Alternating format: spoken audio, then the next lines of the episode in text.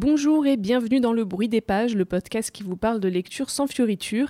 J'espère que les vacances se passent bien pour vous. Moi, je suis en plein dedans. Et toi, Catherine, je crois que c'est pour bientôt. Oui, bonjour Marine. Écoute, euh, je compte les jours, mais ça y est, j'y suis presque. Alors, qui dit vacances, dit voyage. Et que ce soit la Bretagne, la Côte d'Azur ou le bout du monde, c'est toujours l'occasion de voir un peu du pays. Mais pas forcément besoin d'aller plus loin pour se dépayser. On peut aussi se plonger dans un bon livre. Donc, pour cet épisode estival, on a choisi des titres qui, on l'espère, vont vous faire voyager un peu. Et au programme de ce numéro 17 du Bruit des Pages, il y a donc Le pays des autres de Leila Slimani, Au café de la ville perdue d'Anaïs Liobet, L'usage du monde de Nicolas Bouvier et la BD Suzette ou le grand amour de Fabien Toulmé. Allez, c'est parti pour ce petit road trip littéraire.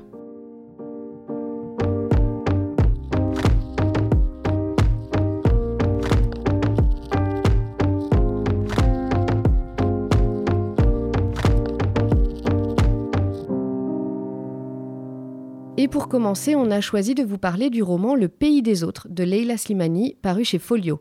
Cette saga familiale qui se passe au Maroc dans les années 50 était dans notre pile à lire depuis quelque temps déjà, alors cet épisode était l'occasion parfaite pour se mettre à cette lecture. En 1944, Mathilde, une jeune Alsacienne, s'éprend d'Amine, un Marocain combattant dans l'armée française. Après la libération, le couple s'installe au Maroc, à Meknès, ville de garnison et de colons. Tandis qu'Amine tente de mettre en valeur un domaine constitué de terres rocailleuses et ingrates, Mathilde se sent vite étouffée par le climat rigoriste du Maroc. Seule et isolée à la ferme avec ses deux enfants, elle souffre de la méfiance qu'elle inspire en tant qu'étrangère et du manque d'argent. Le travail acharné du couple portera-t-il ses fruits? C'est une lecture que j'ai trouvée euh, assez déroutante en fait. J'ai été euh, vraiment surprise parce que je m'attendais euh, pas du tout à ça. Étant grande lectrice de saga familiale, je commence à être un petit peu habituée au format et en gros, en général, bon bah, tu sais à peu près hein, à quoi t'attendre avec ce genre de lecture. Et là, eh ben, Leila Slimani ne suit pas du tout les codes habituels de la saga familiale. Alors ben, dans un sens, c'est vrai que c'est un peu décevant, mais moi je dirais que c'est plutôt une bonne surprise parce que pour une fois, ben, on a une lecture assez différente moi, j'avais adoré Chanson douce et du coup, peut-être que j'attendais un peu trop de ce roman.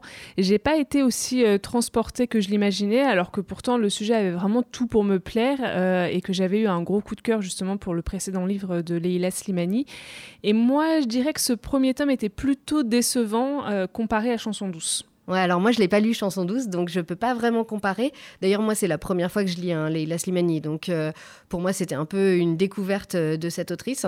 Une des choses qui m'a le plus surprise, c'est que euh, il n'y a pas un seul personnage qui soit vraiment sympathique dans cette histoire. je, je, trouve que Mathilde et Amine sont pas particulièrement des gens gentils, et puis même leur fille Aïcha au début, euh, paraît un peu sympathique. En fait, elle n'est pas très sympa non plus. Donc, encore une fois, déroutant. Et du coup, bah, c'est vrai que c'est dur de s'attacher et de s'identifier au personnage. Donc, ben, expérience de lecture assez étonnante quand même, parce que euh, on lit un roman pour lequel on s'attache pas au personnage. Et en même temps, je trouve que Leila Slimani a quand même bien réussi ses personnages principaux parce que bah ils sont pas du tout simplistes. Ils ont plein de dimensions, ils sont pas caricaturaux et ça euh, j'ai trouvé que c'était très intéressant. Et puis Leila Slimani aussi, on sent qu'elle ne juge pas ses personnages, elle les présente tels qu'ils sont, elle a aussi même presque de l'indulgence envers eux malgré tous leurs euh, défauts et ce côté pas sympathique.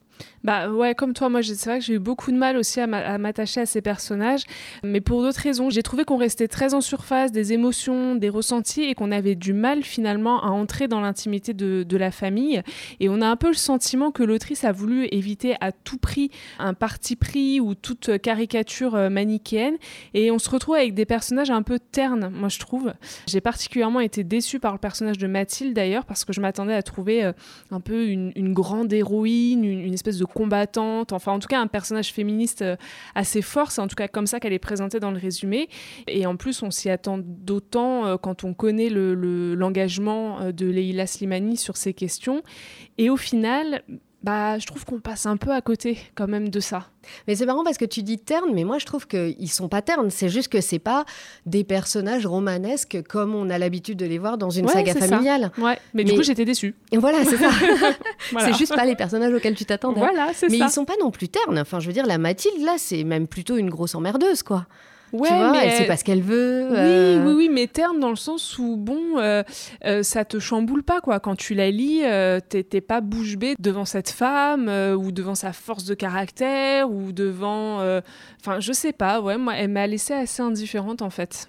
Ah ouais, et alors je trouve que, bon, en fait, on retrouve la même chose avec l'histoire en elle-même, c'est-à-dire que euh, on s'attendrait à une histoire, à l'histoire un peu classique, genre la française qui tombe amoureuse du marocain au lendemain de la Seconde Guerre mondiale, ils s'installent au Maroc, ils doivent faire face à toutes les difficultés pour faire accepter leur couple mixte, mais heureusement leur amour permet de dépasser les situations.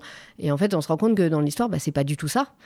Et même, euh, bah, on sent très vite que bon, cet amour est peut-être pas si fort que ça.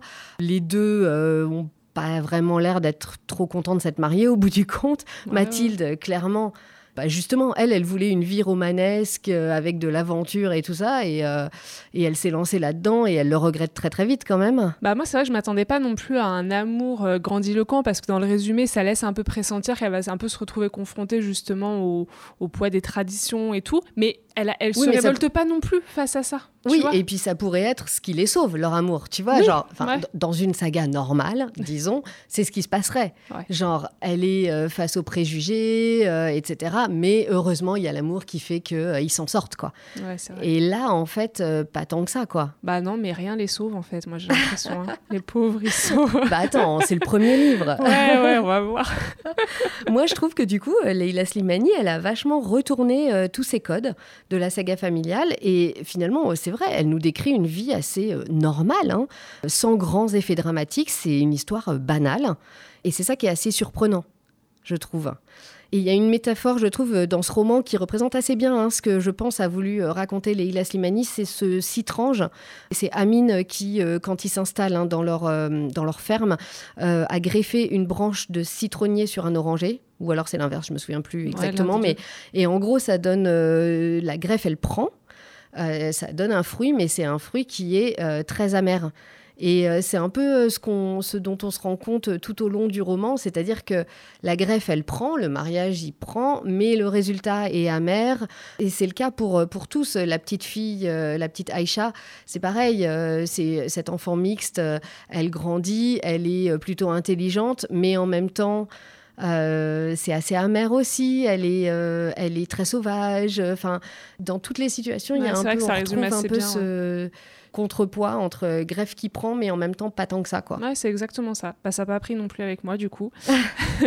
mais non, mais j'ai trouvé que c'est ce que tu disais, en fait. Il manque un peu un souffle romanesque à cette histoire, parce qu'on s'attend à cette saga historique avec euh, ses drames, ses rebondissements, et puis en fait, on se retrouve à un quotidien un peu morne, un peu, un peu banal, sans, sans réelle évolution euh, narrative. Et, je trouve que c'est dommage, parce que même par moments, euh, l'autrice, elle fait un peu monter la sauce sur des événements. On se dit, waouh, il va se passer c'est un truc de dingue, euh, je vais pleurer à la fin du chapitre, ou enfin, bon, sans aller jusque-là, mais en tout cas, je vais, je vais avoir envie de continuer. Puis bon, bah, ça retombe comme un soufflé, il se passe rien. Et moi, par moments, j'ai un peu dû me forcer quand même pour avancer dans le roman, parce que je m'ennuyais. Alors, par contre, c'est vrai que euh, ça prend un peu d'ampleur quand même dans le dernier quart, allez, peut-être même dernier euh, tiers, on va dire, du roman. c'est un peu poussé par les événements historiques, et là, j'ai ressenti un peu plus d'intérêt quand même dans cette dernière partie. Ah ouais, alors tu vois, moi, j'ai bon, j'ai pas été euh, hyper, hyper emballée comme je peux l'être pour euh, certains romans, mais j'ai quand même beaucoup aimé et je l'ai lu quand même vraiment très rapidement. Pour le coup, j'ai vraiment enchaîné euh, les, chapitres. Alors, peut-être pas dévorer serait peut-être pas le mot, mais en tout cas, je l'ai vraiment lu rapidement et notamment à cause de ce côté historique dont tu parles, parce que évidemment, on sent monter les velléités d'indépendance et c'est quelque chose que j'ai j'ai beaucoup aimé. Il y, a, il y a aussi cette fresque historique quand même et on est vraiment transporté dans ce Maroc des années années 50. On y découvre la vie des gens, les paysages d'ailleurs, de la Médina de Meknès aux, collines euh, qui ont l'air très arides hein, quand même, de la ferme d'Amine et Mathilde. Et donc ça, c'est quelque chose qui m'a quand même beaucoup plu. J'ai trouvé que c'était très intéressant. Et euh, pour le coup, ça m'a fait voyager euh, dans l'espace et dans le temps. C'est vrai que c'est un peu le point positif du roman. Moi aussi, j'ai beaucoup aimé l'atmosphère et, l'ambiance de cette campagne marocaine, justement très isolée des tourments de la ville. pour le coup, c'est très dépaysant. Moi, c'est pour ça que je dirais que finalement, c'est peut-être pas un, échec, mais plutôt une déception parce que le style diffère radicalement de, de Chansons douces. Et peut-être que les gens qui n'ont pas lu ou qui n'ont pas aimé Chansons douces seront moins sévères pour le pays des autres parce que c'est vraiment, peut-être pas à l'opposé, mais, mais c'est vraiment très différent. C'est pas du tout le même roman, le même style. Ouais, bah alors tu vois, moi n'ayant pas lu Chanson douce, en effet, je suis pas aussi sévère que toi. Et, d'ailleurs, j'ai quand même très envie de lire la suite euh, Regardez-nous danser, qui est donc sortie cette année. Mm. Et donc, si je comprends bien, il y en aura un troisième après. Ouais, c'est ça, c'est une trilogie. Moi, c'est, je m'interroge, je... parce qu'il paraît que le deuxième est meilleur. Donc, est-ce que ça vaut euh, de se lancer dedans? Je sais pas. Je suis pas entièrement convaincue. Je vais attendre qu'il sorte en poche et puis on verra. Mais oui, ça vaut le coup. On reste sous le soleil, mais direction Chypre avec le roman Au café de la ville perdue d'Anaïs Yobé, publié aux éditions de l'Observatoire. Ariana a grandi à l'ombre du 14 rue Ilios. Sa famille a perdu cette maison pendant l'invasion de Chypre en 1974, lorsque l'armée turque a entouré de barbelés la ville de Varosha. Tandis qu'elle débarrasse les tables du café de son père, elle remarque une jeune femme en train d'écrire. L'étrangère enquête sur cette ville fantôme, mais bute contre les mots. La ville, impénétrable, ne se laisse pas approcher. Au même moment, Ariana apprend que son père a décidé de vendre la maison familiale. Sa stupeur est grande, d'autant plus que c'est dans cette demeure qu'ont vécu Ioannis et Aridne, ses grands-parents. Se défaire de cet héritage, n'est-ce pas un peu renier leur histoire? Car Ioannis était chypriote grec, Aridne chypriote turc, et pendant que leur amour grandissait, l'île déjà se déchirait. Ariana propose alors un marché à la jeune écrivaine. Si elle consigne la mémoire du 14 rue Ilios avant que les bulldozers ne le rasent, elle l'aidera à s'approcher au plus près des secrets du lieu. Alors Marine, c'est toi hein, qui as voulu nous parler de ce roman. Oui, j'ai découvert Anaïs Siobé d'ailleurs grâce à ce roman. Et quelle belle découverte J'ai euh, vraiment été euh, entièrement convaincue par le talent de cette autrice. Alors Anaïs Siobé, elle est journaliste et elle connaît d'ailleurs très bien l'île de Chypre euh, et son histoire puisqu'elle y vit depuis 2018. Et vraiment, ça se sent dans ce roman. Elle a un vrai don pour vous emporter, vous captiver. Sa plume est sensible et elle mêle vraiment parfaitement fiction et réalité historique. Donc ce roman, c'est vraiment une une invitation au voyage, une invitation à découvrir Chypre. Ah, complètement. Elle, nous fait voyager au cœur de cette île déchirée par les conflits, euh, au passé complexe euh, et en même temps passionnant. Personnellement, d'ailleurs, je ne le connaissais pas très bien et euh, même Varosha, j'en avais jamais entendu parler. Pour moi, hein. c'était complètement mystérieux, inconnu. Donc, mais c'est vrai qu'on sent à travers les mots de cette autrice l'amour qu'elle a pour Chypre et pour son histoire. Et du coup, moi, j'aimerais vraiment beaucoup aller visiter cette région. D'ailleurs, j'ai regardé un peu sur euh, les réseaux sociaux et sur Internet pour voir à quoi ressemblait euh, cette ville abandonnée. Et c'est complètement irréaliste. On dirait vraiment un décor de cinéma apocalyptique. Mais donc, c'est une ville qui existe vraiment euh, à Chypre Oui, oui, c'est vraiment une ville qui existe. pour le coup, là, elle n'a rien inventé. Et, et d'ailleurs, Varosha a rouvert depuis peu au, public et au tourisme. Et on peut voir sur Instagram, par exemple, les influenceurs ou les gens, tu sais, en train de se prendre en photo dans, dans les rues euh, abandonné. Du coup, il y a un côté un peu décalé entre cette espèce de, ville euh, euh, désertique et puis les gens ultra fashion en photo sur Insta. ouais, voilà, c'est ça.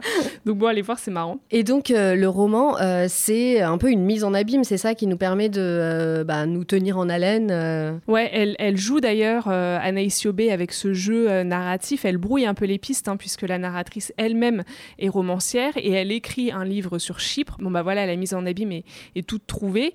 Et euh, le récit est presque à la limite de l'autobiographie. Du coup, les personnages n'en deviennent que plus attachants et, plus réalistes. On ne sait plus trop si on est dans un roman ou, un reportage. Et je trouve que notre intérêt de lecteur, il grandit en même temps que celui de la narratrice. Et on découvre tout ce passé à travers son regard. Et, euh, petit à petit, les, rues de Varosha se dessinent sous nos yeux. C'est extrêmement bien décrit en plus. Donc on a une sorte de carte postale comme ça qui, euh, qui arrive. En plus, on a vachement envie d'y aller, quoi. Ouais. Ah, vraiment, moi je trouve que c'est passionnant. Et puis le passé de Chypre, euh, toute cette histoire, c'est euh, ça attire encore plus. Euh, il y a une atmosphère qui est très mystérieuse, presque mystique en fait, autour de cette ville. Et petit à petit, il y a le puzzle de la famille d'Ariana qui se reconstitue au fur et à mesure que l'intrigue avance. Donc ça, ça, tient aussi un peu en haleine. L'autrice, elle alterne les points de vue, les époques. Et finalement, il y a une véritable tragédie familiale qui, qui prend forme. il y a des mensonges, des non non-dits. Bon, moi j'adore. et puis à tout moment, on sent que ça va surgir et qu'on va avoir des révélations euh, incroyables. C'est touchant en même temps, c'est plein de justesse, c'est plein d'émotions. Voilà, une très belle découverte. Et puis en plus, ça m'a vraiment donné envie de découvrir un autre des livres euh, d'Anaïs Siobé qui s'appelle Les hommes couleur de ciel. Alors là, tout autre thème, puisque ça se penche sur la communauté tchétchène homosexuelle dans une région où on peut encore être condamné à mort justement pour euh, homosexualité. Ah oui, un sujet très léger, quoi. Changement de style avec l'usage du monde de Nicolas Bouvier aux éditions La Découverte. Il s'agit d'un carnet de voyage mais qui se lit véritablement comme un roman.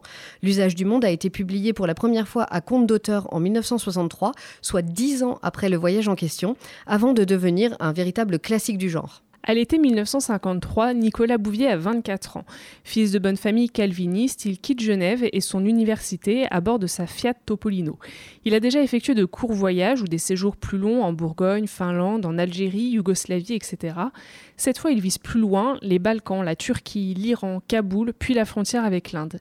Il est accompagné de son ami Thierry Vernet, qui documentera l'expédition en dessin et croquis. Leur voyage durera un an et demi. C'est un livre que mon cousin m'a offert à Noël. Il adore Nicolas Bouvier et il voulait vraiment me le faire découvrir. Pour moi, c'est vraiment la première fois que je lis un récit de voyage comme ça. Alors, c'était vraiment une découverte. Découverte dans tous les sens du terme, parce que euh, déjà pour ce style littéraire et aussi évidemment pour ce voyage incroyable qu'ont fait euh, Nicolas Bouvier et son ami euh, Thierry Vernet en 1953 en plus. Hein. Il faut le préciser, ouais. Alors le récit commence par ces phrases. Nous avions deux ans devant nous et de l'argent pour quatre mois. Le programme était vague, mais dans de pareilles affaires, l'essentiel est de partir. Ça veut tout dire. Ça veut tout dire. Alors là, euh, voilà, venez avec nous. et franchement, ça fait un petit peu rêver aussi quand même. hein. c'est clair. Et là, pour le coup, on est vraiment dépaysé. Moi qui adore voyager, ça m'a rallongé ma liste de pays à visiter, mais d'une bonne page, hein, franchement. Et puis, dès, les premières pages hein, de, ce, de ce livre, on est complètement transporté dans le voyage, dans les ambiances des villes, des villages, des montagnes qu'il traverse. On a vraiment envie d'aller euh, tout voir euh, par nous-mêmes, hein, clairement. Et puis aussi dans euh, cette ambiance de voyage avec un peu toutes les toutes les galères, les difficultés, euh, comment, euh, ben, il le dit, hein, ils ont très peu d'argent, donc à chaque fois il y a toujours cette question de gagner assez d'argent pour continuer le voyage, etc. Donc vraiment on est tout de suite plongé là-dedans. Et puis bah, c'est un voyage qui a été fait quand même en 53-54, donc je pense que si on y allait maintenant, ça n'a plus grand-chose à voir avec ce qu'on verrait aujourd'hui. Je pense que ce serait pas du tout la même expérience, euh, même au niveau de euh, bah, comment trouver de l'argent et tout ça. Ouais, puis trouver son chemin, même. trouver hein. son chemin, hein, parce qu'il n'y avait pas Google Maps à l'époque. et c'était beaucoup euh, demander aux gens. Et, et d'ailleurs, il l'explique, c'est très marrant, parce qu'il il explique qu'à chaque fois, pour un chemin, il y a trois avis différents sur euh, est-ce qu'il faut prendre ce chemin-là ou pas euh, et tout. Donc après, à toi de prendre, de prendre ta décision et euh, d'assumer. Donc ouais, c'est vraiment, enfin ça c'était vraiment super et c'est et, c'est vrai que euh, bah, c'est vraiment un road trip à l'ancienne. quoi. Et quand je compare par exemple avec, tous les, avec les road trips que j'ai pu faire moi euh, jusque-là, ben, ça n'a rien à voir et ça fait un peu rêver. Tu as presque envie de te mettre dans ce genre de situation. Euh, les rencontres qu'ils font, les lieux qui sont absolument pas touchés par le tourisme, enfin ils sont vraiment de loin les, les seuls étrangers à passer par là. Ça rend un voyage certainement plus compliqué, mais aussi un peu plus vrai peut-être. Hein. Alors du coup, tu on l'a dit vite fait dans, le résumé, mais quels sont un peu les pays que les auteurs nous font découvrir? Alors c'est euh, clairement des pays qui, n'étaient pas hein, des, destinations touristiques à l'époque. Il y a la Yougoslavie, euh, la Turquie, l'Iran, euh, l'Afghanistan. Alors c'est principalement ces pays-là, mais pas que, et notamment parce que les frontières n'étaient pas euh, forcément euh, les mêmes à l'époque partout. Donc euh, il y a un peu, il y, a un peu des, lieux où je savais pas trop dans quel pays ils étaient exactement. enfin, à ce moment-là. Voilà, dans le livre, il, il dit dans quel pays ils sont, mais quand tu regardes sur la carte, c'est plus, c'est plus le même pays maintenant. ça brouille un peu les pistes. voilà, ça brouille un peu les pistes. Et d'ailleurs, ça c'est un des regrets que j'ai un petit peu, c'est qu'il n'y a pas de carte de leur voyage avec leur itinéraire euh, dans, le, dans le livre. Et ça, franchement, j'aurais bien aimé parce que moi, j'ai été euh, scotché à Google Maps euh, à chercher les noms des villes qui, en plus, s'écrivent de plein de façons différentes et plus forcément de la même façon aujourd'hui pour essayer de voir le chemin qu'ils avaient parcouru. Et bon, moi j'adore, hein, j'adore regarder les cartes et tout. Donc, euh, donc ouais, j'aurais vraiment bien aimé. Je trouve que ça, ça aurait été un petit plus euh, dans, le, dans le livre. Moi, c'est un appel à une réédition alors. Exactement. et puis j'avoue que j'ai aussi euh, passé mon temps à chercher des, des, photos et des informations sur Nicolas Bouvier et Thierry Vernet que bah, moi je ne connaissais pas.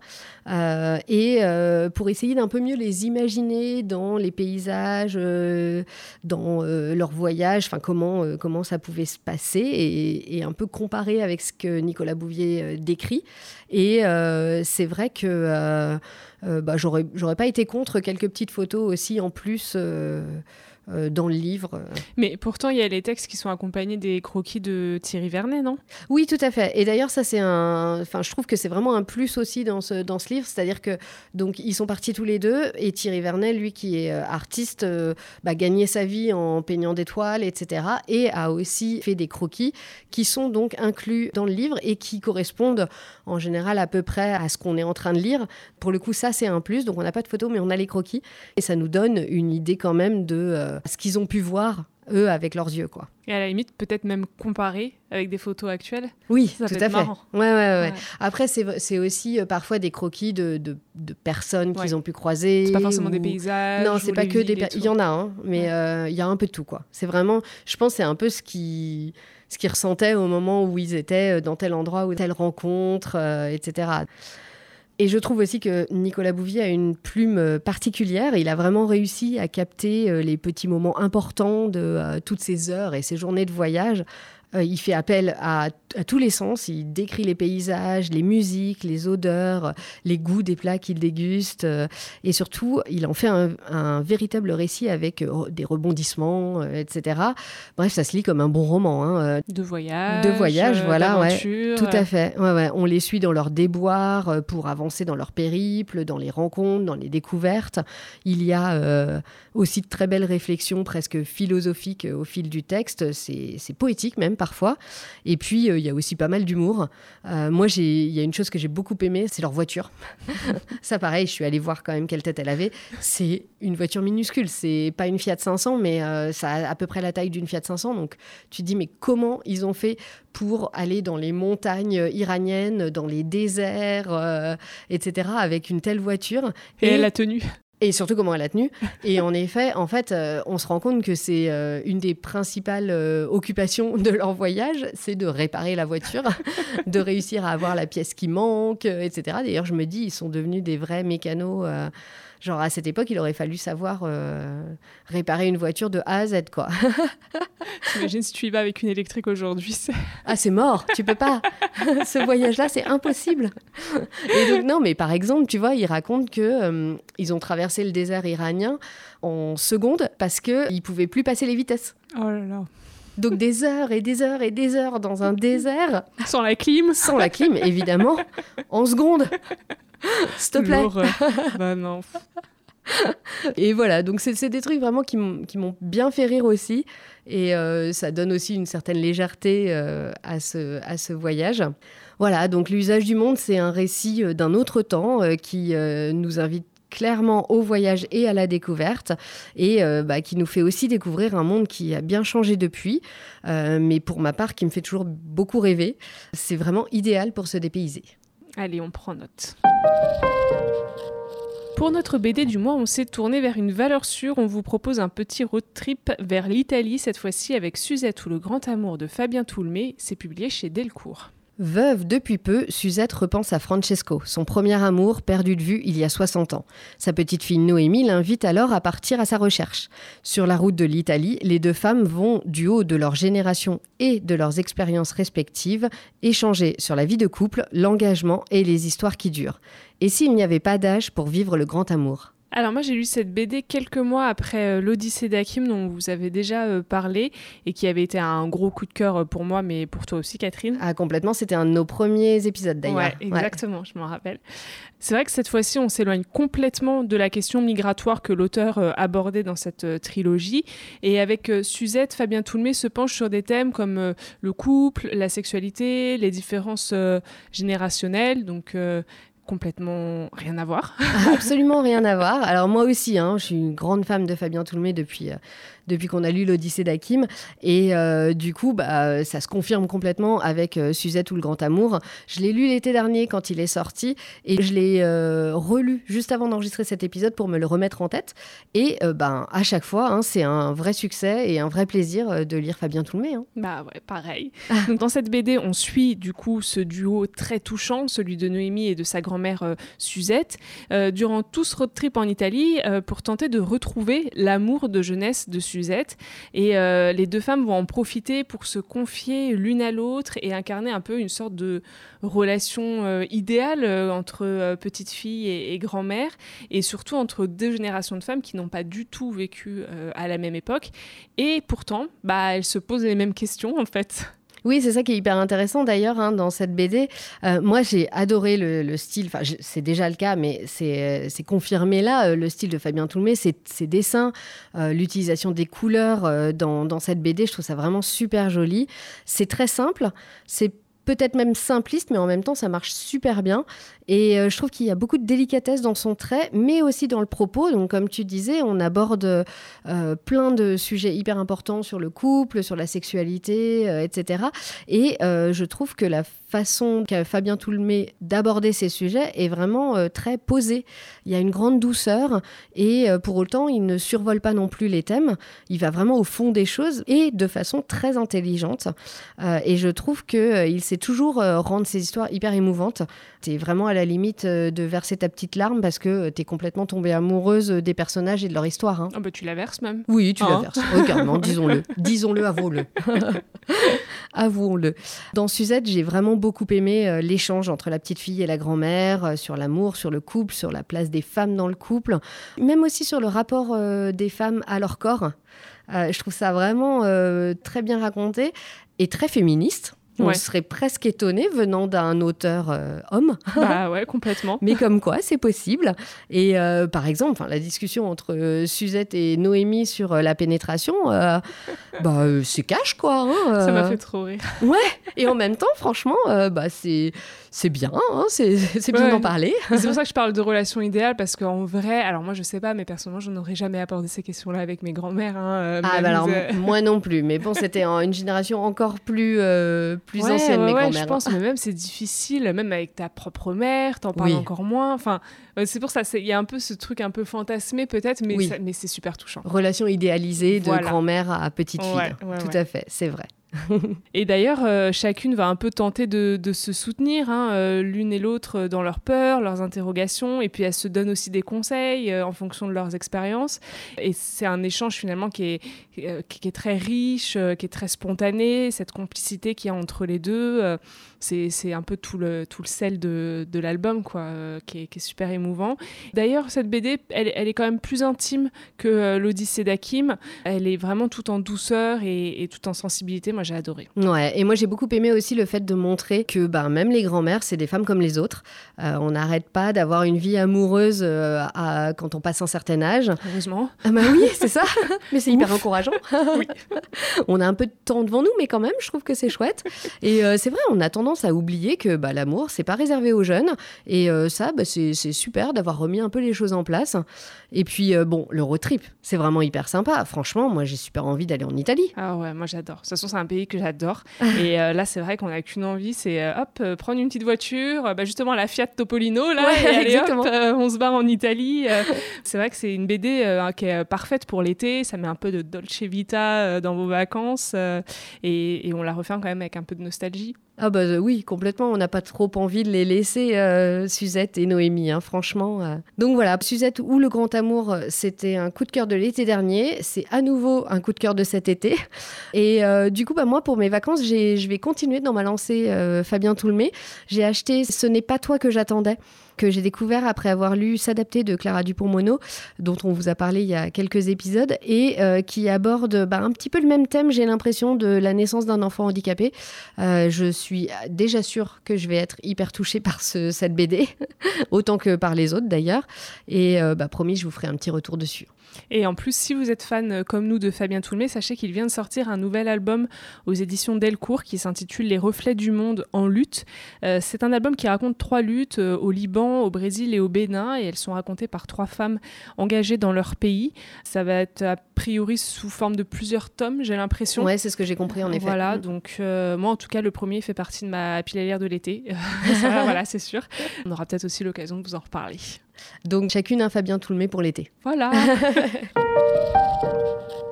Voilà pour notre sélection du mois pour se dépayser cet été. Entre le Maroc, Chypre, le Moyen-Orient et l'Italie, on espère que ces lectures vous auront permis de découvrir de nouveaux horizons.